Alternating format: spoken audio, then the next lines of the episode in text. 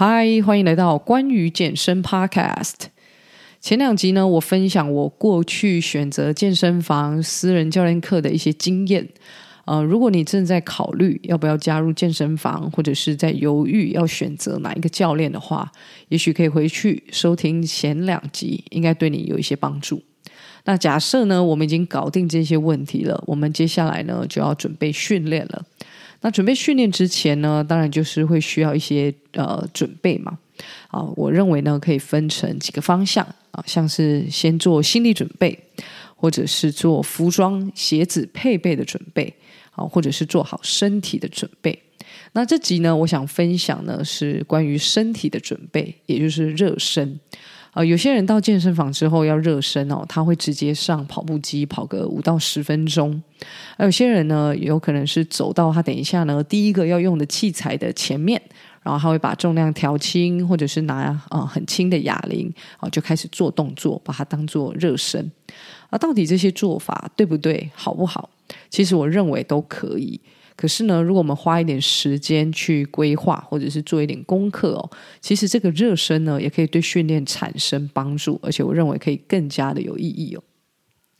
那撇掉呢不热身直接来的人呢，我相信大家会在训练之前花时间做热身，做这个准备，不外乎就是想要降低受伤的机会嘛。那因为这个热身呢，啊，它的目的哦是帮助我们提高体温、心跳，然后呢，让你的神经系统可以苏醒过来，你可以集中注意力，然后也告诉身体说，哎，我等一下准备要承受的是强度比较高的活动。所以刚刚才才说，就是你在跑步机上面慢跑啊，做轻重量，其实他们也都有符合这些目的，不能说是不对的热身方式。那如果硬要说哪个比较不推荐哦，我会说是我们以前啊在学校上体育课，就是我们很常热身的时候，大家会排排站，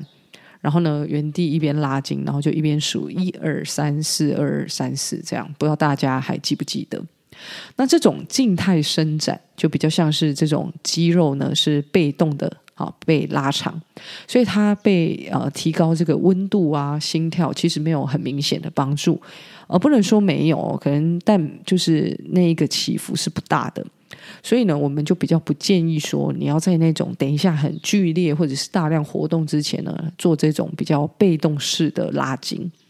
但如果呢，你是运动之后你要伸展这个身体哦，就有点像是你把手跪在墙壁上，然后你身体呃会微微转身，然后你会拉到你的胸大肌。那这种不激烈的活动啊，就比较适合就是运动时候再来做，作为缓和或者是舒缓这样子的一个功用。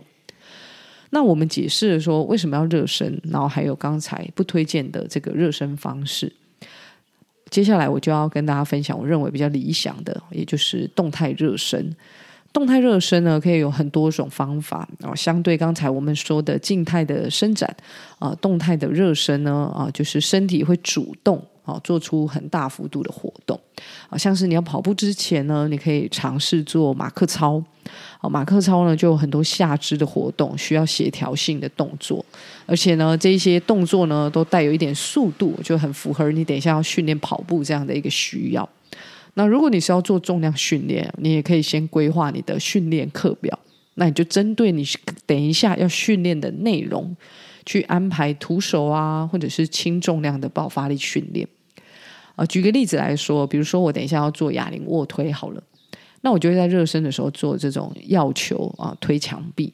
让我的手去做到跟卧推很像的这种往前伸的动作。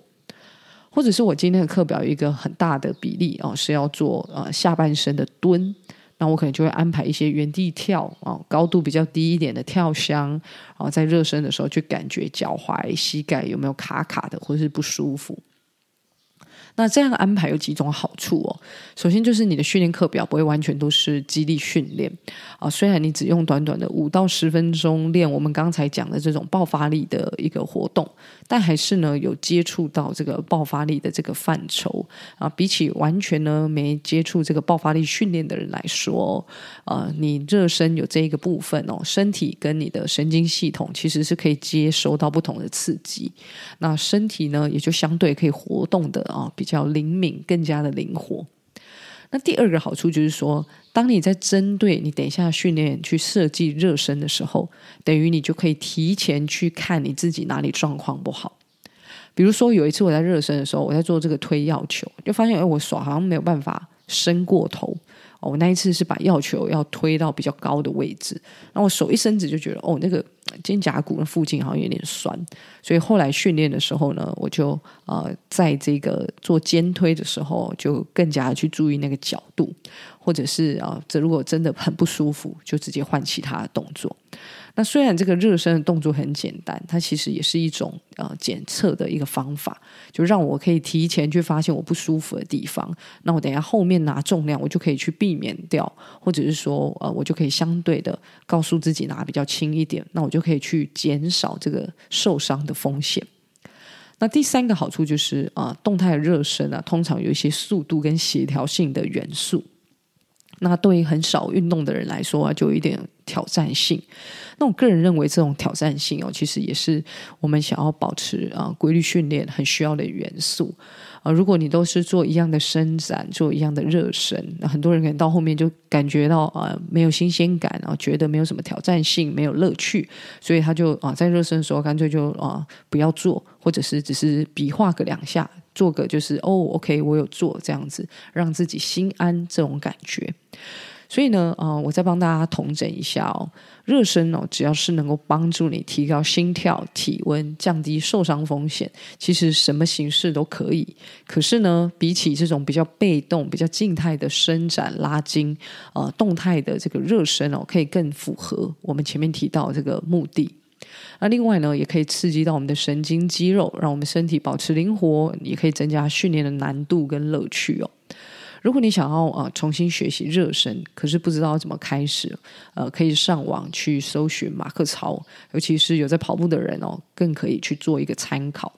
那如果你是做重训比较多，也比较喜欢重训的话呢，我建议你可以把自己的训练内容做一个拆解。那利用呢投掷或者是砸或者是跳啊、跨步旋转这些动作去组合啊、就是比较轻然后有爆发力元素的这样子的一个啊、动作，然后变成你的热身。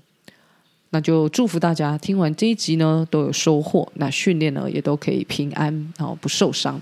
如果你对于选择热身有其他的想法或者是疑问，都欢迎你到 IG 搜寻 GWEN 的 COSH 找我讨论。那我们下集见，拜拜。